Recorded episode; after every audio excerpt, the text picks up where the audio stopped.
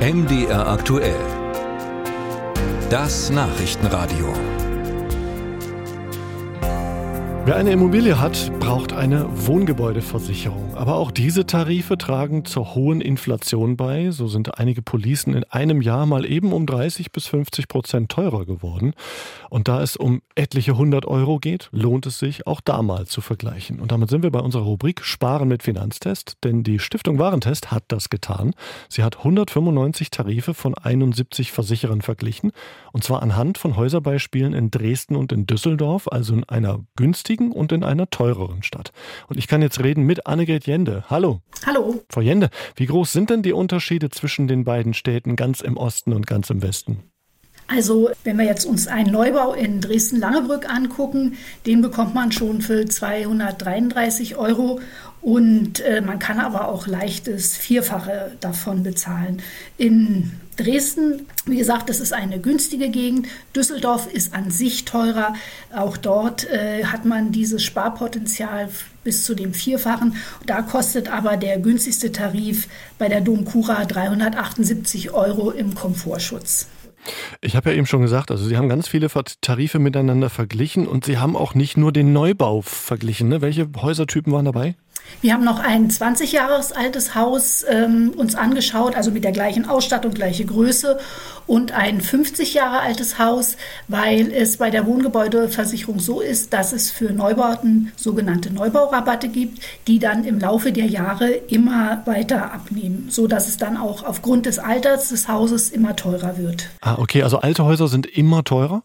Ja, eigentlich durchweg, ja. Und wie sind Sie jetzt vorgegangen? Wie viele Tarife haben sich denn als sehr gut herausgestellt? Also von den 195 Tarifen waren äh, über 100 Tarife sehr gut. Das klingt ein bisschen danach, als gäbe es eigentlich fast nur gut, als könnte man fast nichts falsch machen. Es ist hier so ein bisschen schwarz-weiß. Also wir haben ähm, uns die Tarife angesehen und wir haben sehr viele, über 100 sehr gute Tarife, aber am anderen Ende eben auch 67 Tarife, die von uns ein mangelhaft erhalten haben. Und zwar, weil sie, wenn ein Schaden grob fahrlässig von dem Versicherungsnehmer herbeigeführt wird, äh, die Leistung kürzen. Und das ist äh, sehr teuer für den Versicherungsnehmer, weil man muss sich mal vorstellen, mein Haus brennt ab, weil ich eine Pfanne auf dem Herd vergessen habe und würde dann im Schadensfall nur die Hälfte meines Hauses wieder ersetzt bekommen, also das Geld dafür. Und viele Leute könnten dann die andere Hälfte nicht ohne weiteres äh, dazu schießen. Oder ein Kind lässt die Kerze an. Genau, oder der Adventskranz brennt ab. Also es gibt verschiedene Gründe, ne, was als grob fahrlässig eingestuft wird. Und wir finden, das ist eben gefährlich für den Versicherungsnehmer. Deswegen haben wir gesagt, Tarife, die hier eine Leistungskürzung vornehmen, die sind äh, mangelhaft. Ja. Was ist denn mit den Folgen der Klimakrise? Also ich denke an Starkregen, Hagel, Sturm, sogar Tornados haben wir auch hier in Sachsen schon gehabt oder Überschwemmungen, das wird ja alles häufiger. Ist die Elementarschadenversicherung immer Teil so einer Police? Sie ist nicht automatisch mit dabei, aber sie wird überall angeboten. Also die Versicherer äh, bieten den Hausbesitzern äh, diese Versicherung ab. Aber bisher haben nur etwa 50 Prozent der deutschen Hausbesitzer die Naturgefahren mit eingeschlossen. Also wenn man schon lange Zeit einen Versicherungsvertrag hat, sollte man unbedingt dort hineinschauen, weil vielen ist es gar nicht bewusst, dass im Hochwasser oder Starkregen gar nicht mitversichert ist. Und wie Sie schon sagten, aufgrund des Klimawandels prognostizieren die Experten Zunahmen in diesem Bereich. Ne? Starkregen kann überall in Deutschland auftreten, auch wenn ich nicht an einem Fluss wohne. Wie sollte ich jetzt vorgehen? Also sollte man sich jetzt Ihre Tabelle nehmen aus dem Heft, einen der besten Tarife aussuchen, einfach die bisherige Police kündigen oder sollte man lieber vorsichtig sein? Also was spricht denn dafür, vielleicht den bisherigen Vertrag weiterzuführen?